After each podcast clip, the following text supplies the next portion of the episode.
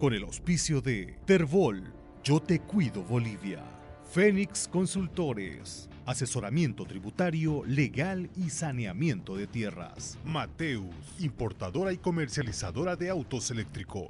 Eh, media mañana eh, ocurrió una situación que derivó en el cambio de alcalde.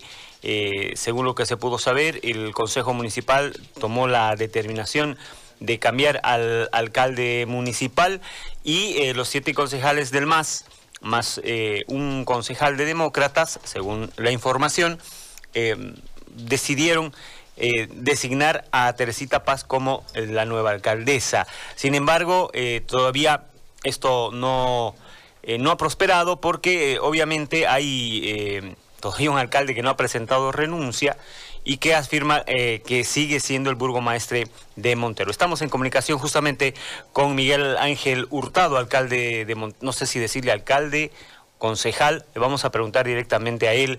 Em, ¿Qué pasa en Montero? ¿Cuál es la situación real de la alcaldía?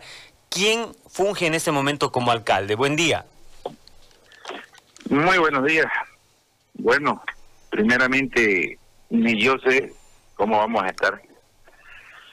Porque para mí y para todas las personas que conocen de las leyes, el Consejo Municipal no tiene la facultad de cambiar alcalde.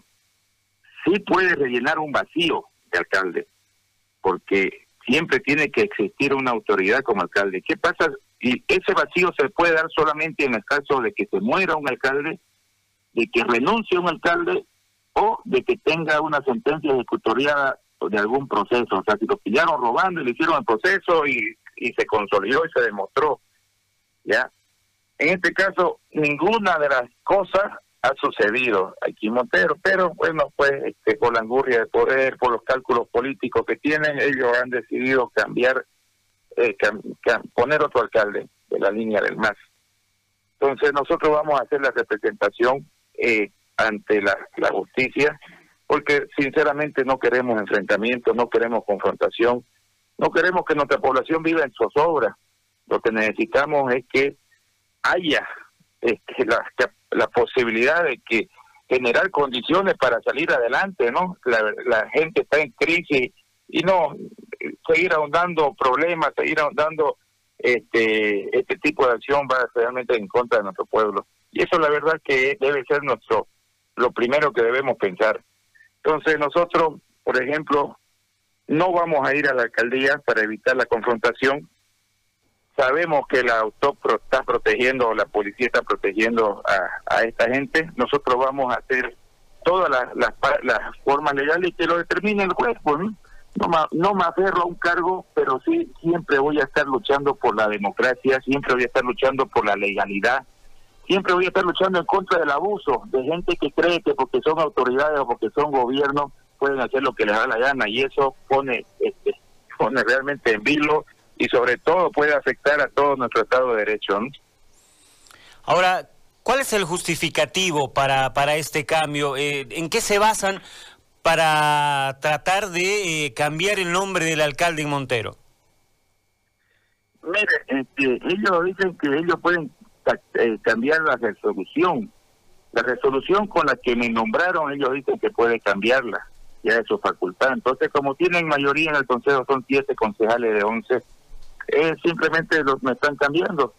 Este, bueno, pues, como les digo, eso está fuera de la ley. Incluso la misma resolución que se hizo para nombrarme alcalde dice que mi mandato es hasta que haya una nueva este, un nuevo alcalde que designado por elección, ¿no?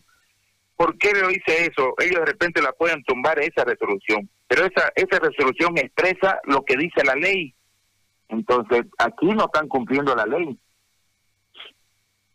Ahora, alcalde, pero ¿por qué deciden eh, revocar esa resolución? ¿Tiene que haber algún motivo? Eh, entiendo que podrán acusarlo de algo son cálculos políticos, vienen, vienen las elecciones municipales, de la cual no voy a participar, ya, pero como los resultados en Montero, este, tanto para, para alcalde, para presidente como para diputados, prácticamente se quedó empatado en los resultados, más nueve mil votos que fueron para Mesa, entonces están preocupados para no perder la alcaldía los próximos cinco años. Entonces por eso es que ellos han tomado esta decisión de ir por la ilegalidad con tal de asegurar Montero. Ahora, eh, ¿ya ha presentado eh, algún recurso legal para que se defina esto? Tenemos que presentarlo, pero no nos dan hasta ahora todo lo que es la resolución. O sea, tenemos que, tumbar esa resolución, tenemos que presentar los recursos administrativos para, para inhabilitar esa resolución por ilegal pero no, la, no nos la están entregando la resolución, no la han publicado ni en la página del Consejo, no la han hecho, bueno, no la han hecho público. Y usted, usted sabe de que cualquier ley para que tenga efecto debe hacerse público. Entonces, eh, por, eso son ilegalidades más ilegalidades, abuso tras abuso, porque este, si no lo han hecho público, ¿cómo puede estar una nueva alcaldesa en, en las oficinas? Para que surja efecto cualquier ley, cualquier resolución hay que publicar. Entonces, y no, nos están negando nosotros para poder hacer cualquier recurso administrativo en base a esa resolución con el contenido que tenga. le digo que, este, bueno, pues el abuso y todas las cosas, mire la diferencia. ¿Por qué hubo enfrentamiento el día de ayer? Nosotros como alcaldía dejamos este, que no, no hicimos ninguna fuerza en contra de eh, lo que se estaba haciendo teniendo la esperanza en, en el sistema judicial y sobre todo para evitar la, la confrontación. Pero ¿qué sucedió? Entraron a la alcaldía unos, unos 100 personas, nosotros tenemos mil funcionarios, ya, y empezaron a golpear, empezaron porque nosotros dimos la orden de que vayan, se, se vayan yendo, incluso yo me fui a Santa Cruz llevando a mi hija a Santa Cruz, pero empezaron a golpear a la gente, empezaron a maltratar, a manosear a las secretarias, a robarle los celulares, las carteras. Entonces, ante ese abuso empezó ya la población a, reaccionar. Entonces, este, bueno, pues eh, nosotros no tenemos nada que ver y más bien lo que estamos buscando es de que no haya enfrentamiento. Por eso es que no no estamos yendo a la alcaldía. No es que estamos con los brazos parados o que estemos vencidos, pero no estamos yendo a la alcaldía para evitar confrontación. Ahora, si esto prospera y el MAS termina imponiéndose, usted puede volver eh, a ser concejal, ¿no? Sí, sí, pero la verdad que no estoy interesado.